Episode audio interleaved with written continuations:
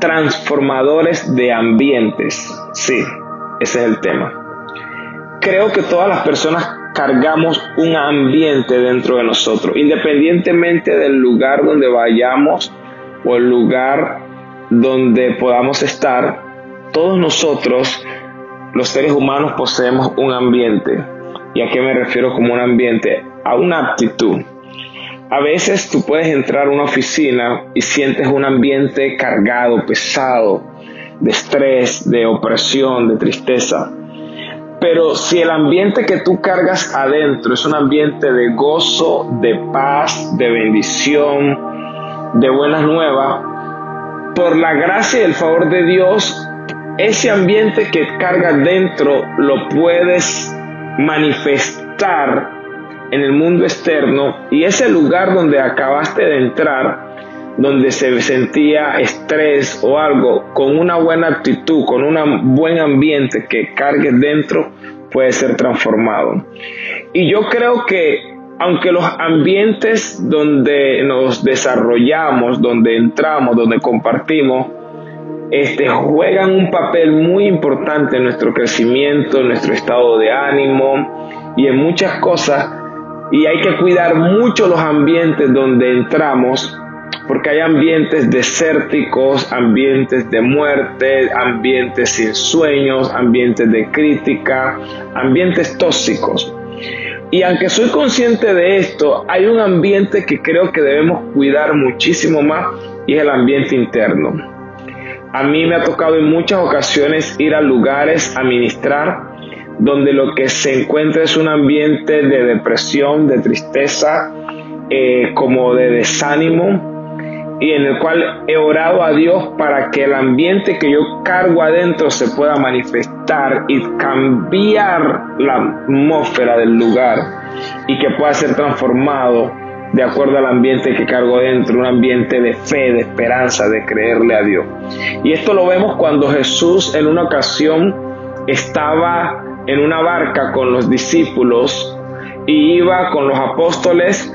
Y Jesús cuando iba en la barca con todos ellos, se vino una tormenta y, afuera, externo, había un viento, había fuerzas y había muchas cosas, pero Jesús dormía. Y todos los discípulos se dejaron abrumar por el ambiente que había afuera y dice que estaban nerviosos, asustados, por lo que estaba sucediendo, la tormenta, las olas, el viento, el ambiente de su alrededor los hizo entrar en un estado de pánico tan fuerte que ellos como que perdieron por un momento eh, la fe y se desesperaron y se olvidaron que Jesús iba con ellos y que Jesús había dicho, vamos a cruzar al otro lado. Quiere decir que no importa lo que viniera, ellos van a cruzar.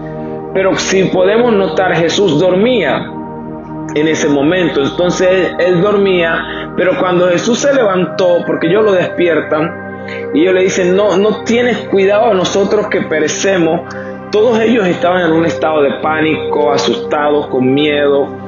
Y Jesús los miró y dice que le habló a la tormenta y la tormenta terminó calmándose. ¿Qué notamos ahí? Jesús venía en reposo, venía en una calma. El ambiente que Jesús cargaba por dentro terminó manifestándolo y esa tormenta terminó pareciéndose a la paz interna que Jesús cargaba. A veces en una escuela, en un salón, en un trabajo o en algún lugar hay ambientes un poco eh, tensos, pero alguien con paz puede hacer que todo ese ambiente tenso sea transformado en un ambiente de paz.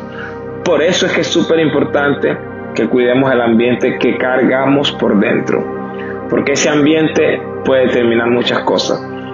Jesús no se movió por la atmósfera y el ambiente que estaba a su alrededor. La tormenta terminó pareciéndose a la paz que Jesús cargaba por dentro, mientras que los discípulos, lo externo, lo dominaba, y aunque venían en un momento con paz, la tormenta que representa problemas y situaciones terminaron haciendo que ellos por dentro entraran en pánico y la paz que tenía por dentro la perdieron y vinieron a manifestar un ambiente de eh, perturbación, un ambiente este, de desesperación.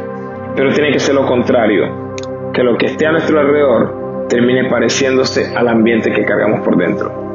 ¿Qué ambiente cargas dentro? Debemos mantener un ambiente de paz, de gozo, de amor y de bendición. Hola, ¿qué tal? Te saluda el pastor Vladimir Valencia del ministerio Excellent Church.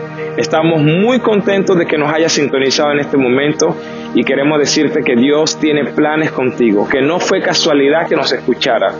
Si escuchaste esta palabra o nos viste, es porque Dios tenía una cita contigo en esta hora. Sabes que hace muchos años hice una pequeña oración que cambió mi vida para siempre. Ese día oré con todo mi corazón y a partir de ese día mi vida nunca más fue la misma. Yo quisiera invitarte a hacer esta oración conmigo. La Biblia dice que aquel que le entrega su vida a Jesús pasa de muerte a vida. Y esa oración yo sé que va a cambiarte desde hoy para siempre. Quiero que repitas conmigo, Señor Jesús, hoy te entrego mi corazón. Te pido perdón por mis pecados, por mis rebeliones. A partir de hoy quiero pasar a ser de la familia de Dios. Escribe mi nombre en el libro de la vida y nunca más lo borres de ahí. Ayúdame a cambiar.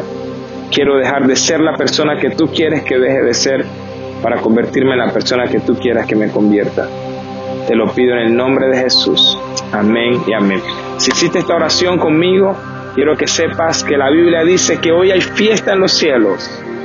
Cada vez que alguien se arrepiente y le da su vida al Señor, pasa de muerte a vida y a partir de hoy tú eres de la familia de Dios, sin importar tu pasado, sin importar lo que hayas hecho.